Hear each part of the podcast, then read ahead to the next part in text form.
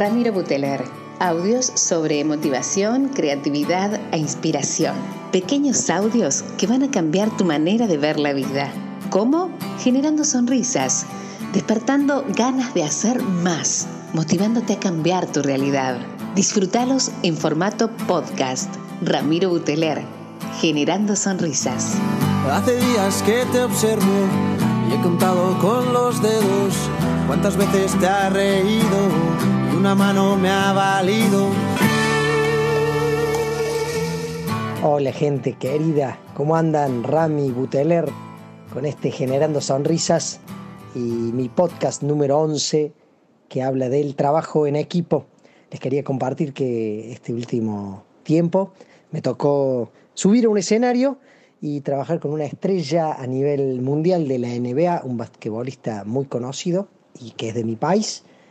Y juntos en el escenario tuvimos que dar una, charla, conferencia de, todo lo que tenía que ver con el trabajo en equipo. Eh, yo hablaba un poco más desde el lado del, coaching y hablaba un poco más desde la motivación y, y, de inspirar a la gente que nos estaba escuchando. El público que nos escuchaba eran todos futuros deportistas y grandes deportistas pero lo hablaba desde, su experiencia en, los diferentes equipos en los que había trabajado.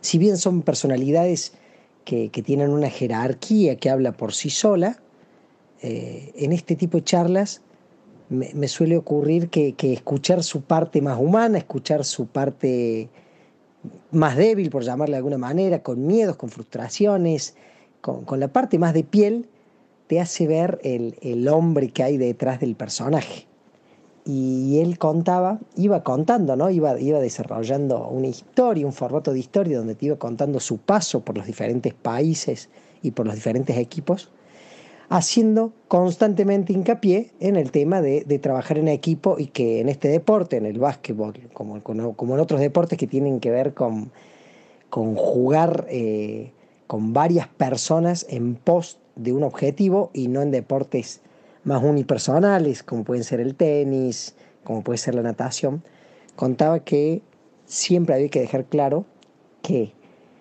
eh, el objetivo del grupo, el objetivo del equipo iba por arriba del objetivo propio. Entonces fue contando cuestiones que, a mí no me dejaban de sorprenderme, que si él siendo una estrella a nivel mundial, eh, triunfando, por ejemplo, en Europa, en un equipo de España, viajaba a Estados Unidos a NBA y le tocaba ser suplente de jugadores que, no estaban en la talla ni a la altura de él. ¿Por qué? Porque el equipo necesitaba eso, porque el equipo por puntos y por logística del año necesitaba empatar un par de partidos o no ganar con tanta diferencia de puntos. Entonces él estaba por sobre la media y no era recomendable para el equipo que él jugara. Mira lo que, lo que yo te estoy compartiendo. Y él decía, y bueno, es lo que el entrenador me pide, es lo que el equipo me pide, y yo tengo que entender que mi lugar hoy es este. Cuando, no, cuando a todos nosotros, por lo general, nos han enseñado que siempre hay que triunfar, siempre hay que brillar, siempre hay que ser el número uno. Y ojo, no es que él no lo es, ni, ni es un profesional, ni, ni, ni, ni tiene grandes aspiraciones. Pero en ese momento el equipo le pedía otra cosa. Le pedía serenidad, le pedía silencio, le pedía un paso al costado él hablaba de ser el mejor segundo, de, haber pasado por equipos donde había estrellas, estrellas a nivel mundial, tremendos jugadores, y a él le tocaba ser el mejor segundo. Y vos decís, pero vos no querías ser el mejor primero, sí, por supuesto, pero había tipos que, que vienen dotados en esto, y ahí empezó a contar una parte que era muy linda, que yo se los quiero compartir, para que hagan la analogía con, con sus trabajos, con sus familias. Como que cada parte del equipo es un engranaje que hace funcionar la máquina. Entonces él eh, en, esto iba contando que eh, capaz que él físicamente estaba en un, en un en 10 puntos, estaba en el mejor momento, pero capaz que técnicamente no era su mejor momento y había tenido un problema familiar, entonces anímicamente no estaba funcionando. Y todo eso va variando. La misma persona, un año, al otro año, al otro año, eh, va variando. Entonces, saberse que no podés estar 10 en todas las áreas, y que podés estar, él hacía siempre, ¿no? Relacionado con el deporte, decía, yo capaz que físicamente no estaba en un muy buen año, pero tácticamente había entendido lo que el equipo iba pidiendo, entonces funcionaba y a la vez tenía una imagen de líder y así. Bueno, la, el pensamiento, lo que les quiero compartir, tiene, tiene que ver o, trasciende e, esto de la historia de él y, a mí me lo preguntaba yo para conmigo mismo y se lo pregunto a ustedes. ¿Cuántas veces en nuestro equipo no sabemos dónde estamos parados? Porque cada uno es protagonista de su vida, cada uno es protagonista de su historia y pretende o quiere ser el número uno, el que hace las mejores cosas, el que llega a tiempo, el que es ordenado, el que cumple objetivos. Sin embargo, hay veces que el equipo te está pidiendo otra cosa. Sin embargo, hay veces que la familia no te está pidiendo eso. Sin embargo, hay veces que el grupo en el que yo me estoy relacionando eh, quiere algo de mí que no es lo que yo a veces quiero eh, entregar.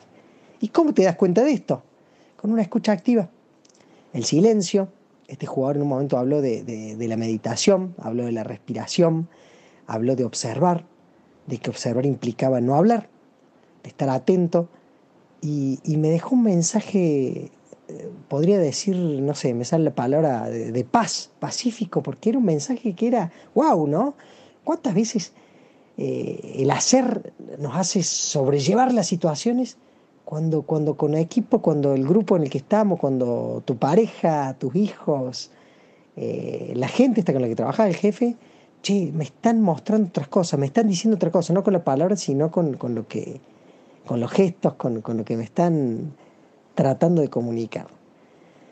Les dejo eso, les dejo eso como, como inquietud. Si, si no te pasa que en, algún, en alguna de estas aristas de tu vida, en alguna de estas facetas, no, no le estás errando en lo que estás haciendo, creyendo que estás llegando a un objetivo que, no es el que el equipo te está pidiendo. Simple como eso. Les dejo esta inquietud, les mando un abrazo enorme. Eh, saben que siempre es un placer, me encuentran en todas las redes, arroba Ramiro Buteler.